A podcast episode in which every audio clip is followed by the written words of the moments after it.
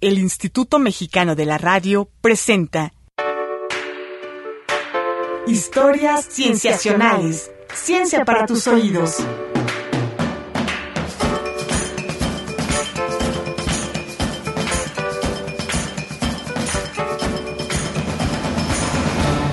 Bienvenidos a Historias Cienciacionales. Mi nombre es Víctor Hernández y en este programa daremos una revisión a la ciencia del año pasado, pensando sobre todo en la ciencia de este año que empieza.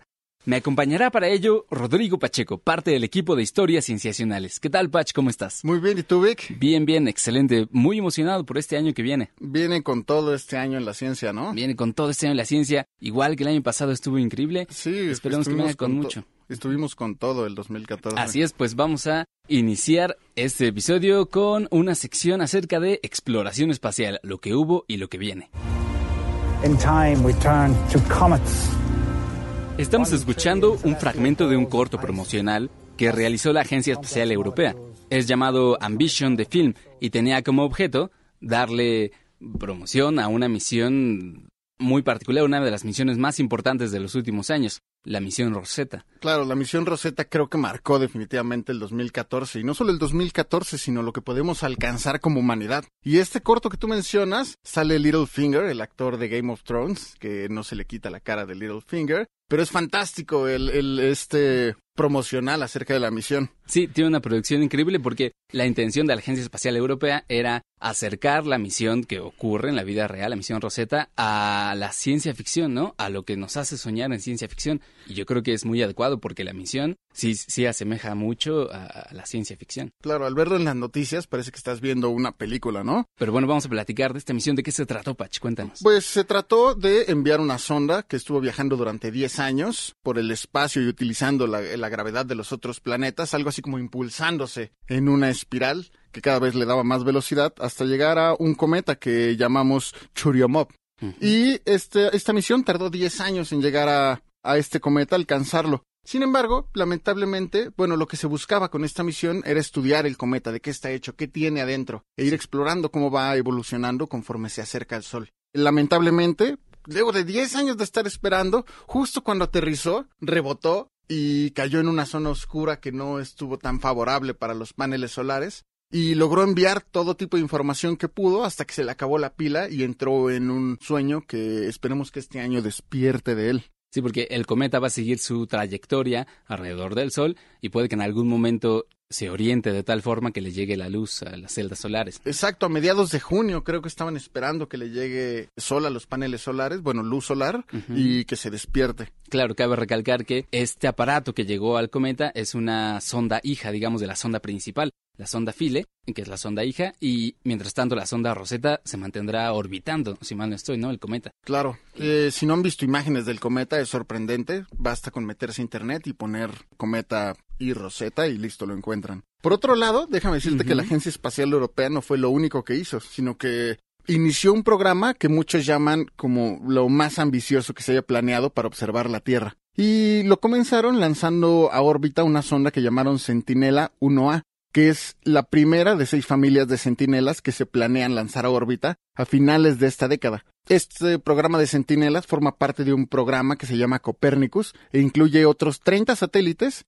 que van a estar conformados por boyas oceánicas, estaciones climatológicas, redes de monitoreo de calidad del aire. Y bueno, con esto se busca que el monitoreo de la Tierra esté súper completo. Quizá vaya a ser el más completo del mundo. Es decir, será algo así como estar vigilando en tiempo real cualquier cambio climatológico, Claro. cambio en la vegetación. Si Mapas. como hoy en día nos dan el clima, los científicos, los investigadores que se dediquen a este tipo de información van a tener información, así como tú tienes la temperatura de 24 grados el día de mañana, así van a tener de todas estas variables, que los van a ayudar a mapear el hielo, el manejo agrícola, la vegetación, van a ayudar a mejorar las predicciones de cambio climático y esto nos va a ayudar a mejorar las respuestas a desastres. Algo así como yo creo que es lo que estaban esperando todos los que modelan cambios climáticos, es lo que estaban esperando y seguro van a ayudar a reducir algún grado de incertidumbre respecto a los escenarios de cambio climático y nos va a ayudar a adaptarnos a él. Sí, algo que resulta ser muy importante de cara a los cambios que vienen, no solo en clima, sino también, digamos, en mucha de la infraestructura necesaria para hacerle frente a a los cambios, ¿no? A los desastres naturales que vienen cada vez más extremos y así. Claro, hay que aclarar que hoy en día la ciencia ya no está buscando detener el cambio climático, sino adaptarnos a él, y esta es una de las respuestas que buscan. Ya es inminente el cambio climático y hay que buscar alternativas y conocerlo para saber hacia dónde va. Pero yo creo que antes de hablar de cambio climático, creo que Asia estuvo muy movido, ¿no? Como pocas veces lo hemos visto. Estuvo muy movido, sobre todo en este tema del cual estamos hablando, exploración espacial. Porque bueno, sucedieron varias cosas que vamos a comentar rápidamente, ¿no? Una es que Japón logró lanzar una sonda llamada Hayabusa 2, que tiene como objeto ir a un asteroide y regresar con muestras de ese asteroide para analizarlas aquí en la Tierra. Está pensado que llegue a ese asteroide en 2018. Igual va a ser uno de los más grandes hitos en exploración espacial. Pero algo que, si bien no es un hito muy importante porque ya se había hecho antes, pero que sí refleja el nivel de tecnología que ha alcanzado este país, es lo que logró India el año pasado, que fue enviar una sonda a Marte en un solo intento y con una cantidad de dinero mínima. En un solo intento. En un solo intento, eso nunca lo había logrado ninguna otra agencia espacial antes, ni la NASA ni las agencias espaciales rusas. Claro, llama la atención que resaltes un solo intento, porque cuesta muchísimo dinero este tipo de misiones y uno esperaría que lo logran, ¿no? Pero la dificultad es muchísima. La dificultad es muchísima, es enviar una, una sonda a Marte y que llegue, orbite, va a enviar datos acá.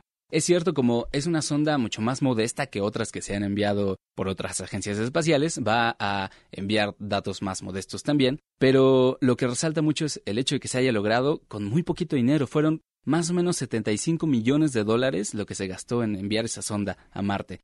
Para comparar, la película Gravity tuvo un presupuesto mucho mayor. Es decir, con el dinero que se hizo la película sobre ir al espacio, la India logró enviar una sonda a Marte, ¿no? Realmente fue al espacio. Claro, y se comparó mucho porque justo salió al mismo tiempo, ¿no? La película Gravity y la misión, o sea, ya había llegado a Marte y fueron noticia al mismo tiempo. Exacto, fueron noticia al mismo tiempo.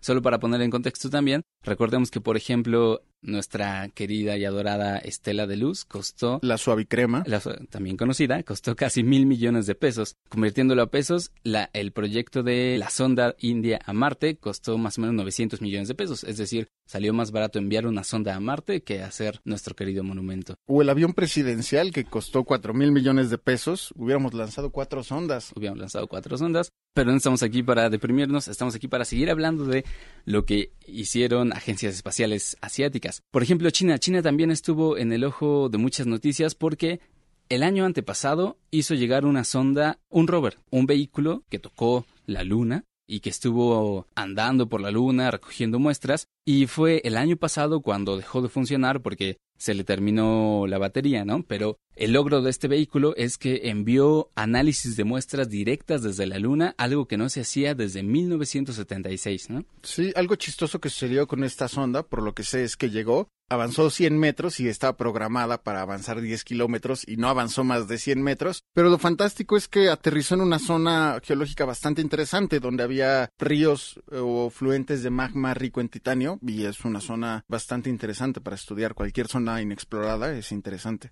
Y estos tres acontecimientos nos dicen que la exploración espacial ya no va a ser cosa exclusiva de Europa, Estados Unidos, eh, Rusia, ¿no? sino que se va a extender a otros países. Y déjate tú, porque viene la exploración espacial de vuelos privados. Exacto, cuéntanos un poquito más sobre eso. Bueno, el año pasado, el 2014, inició, bueno, hubo distintos acontecimientos, como el de Virgin Galactic, en donde uno de sus aeronaves se estrelló en el desierto de Mojave y murieron uno de los pilotos.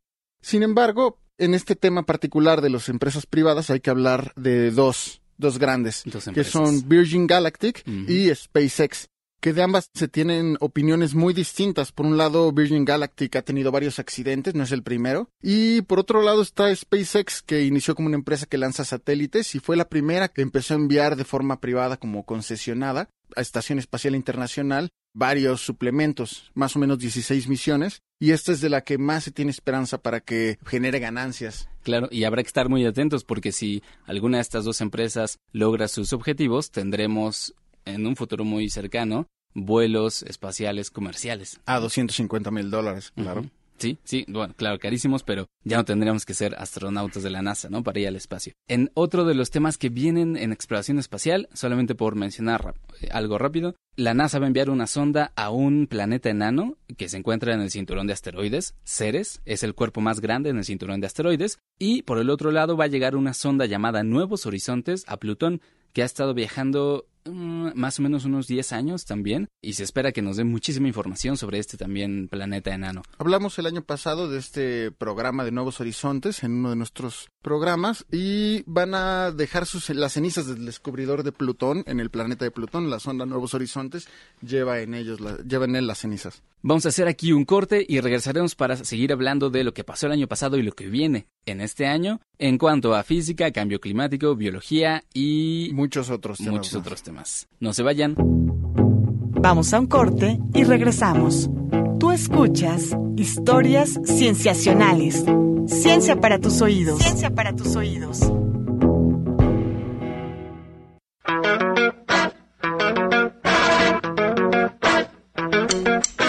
Estamos de regreso en Historias Cienciacionales.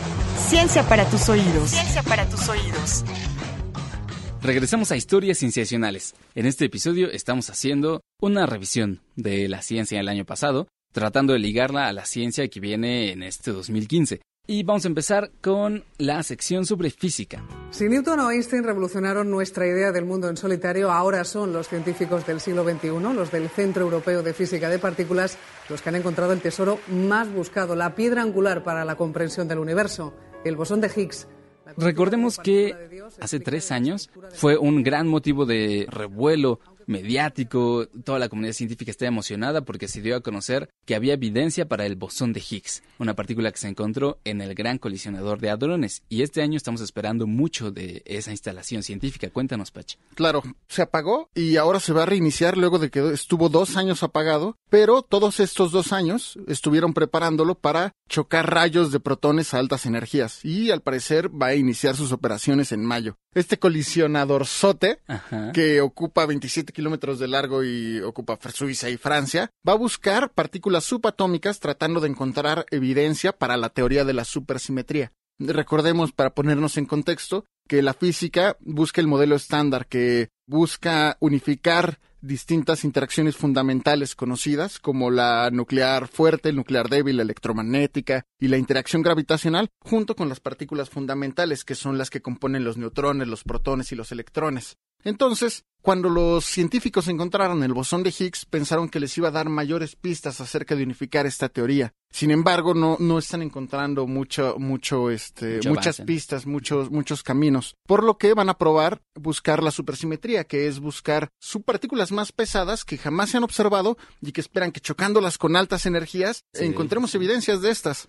Es decir, va a ser uno de los experimentos más importantes de la física en toda la historia. Claro, es uno de los parteaguas, yo creo, de la física en esta década, yo creo. Y hablando precisamente de parteaguas, el año pasado hubo indicios de que podía haber un nuevo parteaguas, hablando no solo de la composición del universo, sino de la, del origen del universo, porque un grupo de investigadores reportó que había encontrado evidencia de lo que se llaman ondas gravitacionales, que son ondas, como su nombre lo indica, de gravedad que provienen desde el inicio del universo, desde desde el Big Bang mismo. Sin embargo, parece que sus datos estaban un poco confundidos, tenían una señal que parece que estaba interferida con polvo cósmico. Sí, fue un gran escándalo. Fue un gran escándalo, pero este año los dos telescopios que están investigando las ondas gravitacionales van a realizar un análisis conjunto de sus datos y esperan llegar a un reporte mucho más completo, ¿no? Que nos diga si en verdad o no hay ondas gravitacionales y además se van a lanzar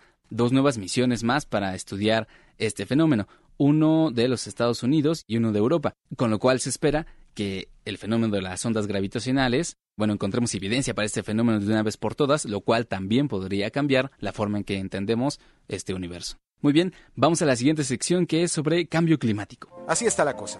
Todo a partir de un protocolo firmado en Kioto, Japón, en 1997. Las empresas patrocinan la instalación de bosques o de nuevas máquinas o fábricas en países de desarrollo para no pagar en sus países multas o impuestos que les saldrían muy muy caras. Pero ojo, ese protocolo fue firmado cuando el mundo era completamente diferente y el dilema Como estaba recordamos, en reducir el impacto de en cuanto a hacer frente al cambio climático, uno de los obstáculos más importantes es la política, ¿no? Porque si bien existen muchos tratados internacionales, protocolos, los dos países que no estaban sumados a los protocolos para mitigar el cambio climático eran los países más contaminantes, Estados Unidos y China. Bueno, el año pasado sucedió algo que nos da muchísimo optimismo al respecto de lo que se puede hacer frente al cambio climático, y es que Estados Unidos y China realizaron un acuerdo conjunto, un compromiso para reducir sus emisiones de gases de efecto invernadero para 2025 y 2030. ¿no? Entonces, esto da optimismo porque en este año 2015, en diciembre, se realizará una conferencia en París donde se, re- se reanalizarán y se reevaluarán los protocolos como el de Kioto este, de frente al, al cambio climático como lo estamos entendiendo actualmente. Esperemos que no se quede en papel como todos Esperemos los que no demás. se quede en papel como todos los demás. ¿ven? Vamos a la siguiente sección. Vamos a hablar de células madre. El año pasado hubo un gran revuelo mediático al respecto de una investigación con células madre que resultó ser un fraude. Las de Japón con ácido. Las de Japón que estaban tratadas con ácido, no sé si recuerdas, Patch, que la idea era que uno podía tomar células de la piel, hacerles un tratamiento con sustancias químicas, con ácido, y eso las iba a convertir en células madre. Y si uno tiene células madre de tu, de tu propio cuerpo, puedes hacer cualquier otro tejido de tu propio cuerpo. Por ejemplo, para con cirugías, trasplantarlo, por ejemplo, si está fallando de un órgano o, Células cardíacas. o células cardíacas, ¿no? E- Era una investigación muy importante, pero resultó ser un fraude. Se suicidó. Incluso la investigadora que trabajó con ella. Fue el investigador que era, digamos, el asesor científico de esta chica. Ella se salió del Instituto Riken de Japón, que es donde realizó la investigación. Algunos de los directivos ofrecieron una disculpa pública. Vaya, fue un revuelo mediático muy fuerte. Pero lo que nos da un poquito de optimismo en este campo es que en ese mismo instituto, un grupo de investigación separado, pero en ese mismo instituto, logró hacer un trasplante de retina, de retina que formaron a partir de células madre que obtuvieron por una técnica diferente a partir de células de piel, ¿no? Es decir, tomaron células de piel, les dieron un tratamiento, se convirtieron en células madre y luego las convirtieron en retina. Y esa retina la trasplantaron al ojo de una, eh, creo que una señora de 70 años. Y esa señora logró ver, ¿no? Entonces es el primer trasplante con tejidos crecidos a partir de células madre así reprogramadas. Seguro está planteando un nuevo camino en órganos. Está planteando un nuevo camino en órganos, en medicina, y nos da optimismo después del fiasco que resultó ser la otra investigación. Ahora, terminando de hablar de biología, vemos el fin de la epidemia del ébola, porque en junio se espera que empiecen los tratamientos, que es a partir de anticuerpos de personas que se recuperaron del ébola, y van a empezar a probarlo en junio, estas vacunas. Recordemos que sigue el desarrollo de esta enfermedad en zonas como Liberia, Sierra Leona y Guinea, y esperemos que se detenga esta enfermedad.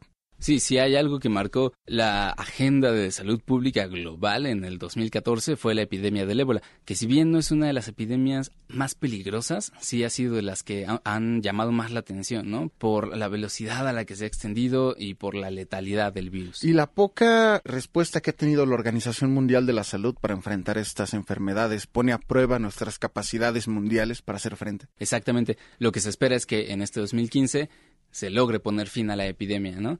Ahora, hablando de humanos, eh, me gustaría hablar un poquito de nuestra historia como especie, la evolución de los humanos. Ok, entonces pasemos a la siguiente sección.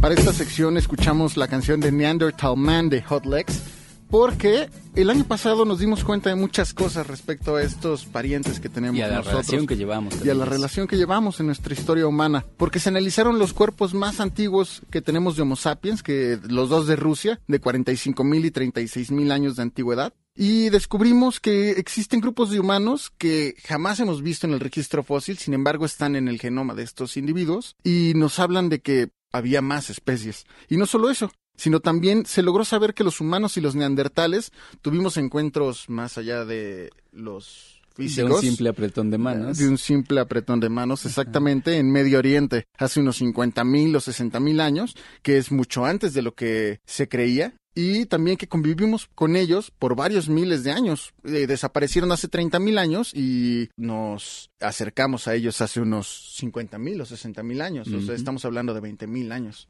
Y para este año se espera que se secuencie un genoma también muy antiguo. Un genoma muy antiguo que se encuentra en España, ¿no? En este sitio arqueológico conocido como la cima de los huesos. Claro. Que se había secuenciado parte de su ADN que se contiene, que está contenido en las mitocondrias, pero se espera secuenciar el ADN del núcleo, de las células tal cual. Y se espera que también diga mucho sobre la historia de la humanidad, por lo menos en ese continente. Lo que nos diga seguro será fascinante. Fascinante, muy bien. Y pasemos a otras cosas fascinantes en la siguiente sección en que hablaremos sobre películas sobre ciencia. Sí, películas. Come on, get up. Morning, Brian. Stephen, are you aware that you've voluntarily embarked upon a PhD in physics? Este año viene con todo. Este año viene con todo y desde el principio lo que estamos escuchando es el tráiler de la película The Theory of Everything o La Teoría del Todo, que es una película biográfica sobre Stephen Hawking. Está basada en una novela que escribió su ex esposa, ¿no? que habla desde cómo se conocieron, cómo vivieron la enfermedad que tiene Stephen Hawking, hasta cómo fue que se divorciaron en 1995. Cabe resaltar que es una película con un buen nivel de producción, una muy buena realización y que incluso su actor principal, Eddie Redmayne, ya sacó un Globo de Oro por su actuación como Stephen Hawking. Dicen que la película es más bien una historia de amor que casualmente tiene que ver con Stephen Hawking. Claro, es una, es una bella historia de amor sobre un científico. ¿eh? Claro. Y también viene con todo Alan Turing este año, ¿no? The Imitation Game. Vienen los ingleses científicos con todo. Sí, para todos los fans de Benedict Cumberbatch, él protagoniza esta película que trata sobre cuando Alan Turing y un equipo de matemáticos y otros científicos intentaron descifrar el código enigma de los nazis durante la Segunda Guerra Mundial. En esta película también se incluyen fragmentos de la vida del matemático porque resulta ser una vida muy trágica. Después de que hace este servicio a su país, unos pocos años después de la guerra, se le acusa y se le encarcela por lo que se llamó indecencia, comportamiento indecente, que en realidad era porque admitía abiertamente tener una relación homosexual. Uno de nuestros científicos favoritos aquí en Historias Cienciacionales. Exactamente, porque además de que, además de su historia trágica, es el padre de la computación moderna, ¿no? Como la Exacto. conocemos. Con esto damos por terminado esta revisión del año pasado y la revisión de lo que esperamos que venga el siguiente año y los dejamos con un dato que realiza la revista Nature. En 2015 se espera que se publiquen casi 920 mil artículos científicos y que haya cerca de un cuarto de millón de nuevos doctores en ciencias en todo el mundo. Este año van a salir cerca de un cuarto de millón, lo cual nos dice que todo lo que hemos predicho este año puede que resulte ser muy poco importante porque nos puede traer muchísimas sorpresas al respecto de lo que se puede descubrir o lo que se puede inventar. Esperemos no defraudarlos. Así es. Esto ha sido todo en este episodio de Historias Sensacionales. Agradecemos mucho a Patch por haber estado con nosotros. Un gustazo estar aquí. Gracias, Patch. Nos vemos la siguiente semana para un episodio más de Historias Sensacionales. Hasta la próxima. El Instituto Mexicano de la Radio presentó Historias Cienciacionales. Ciencia para tus oídos.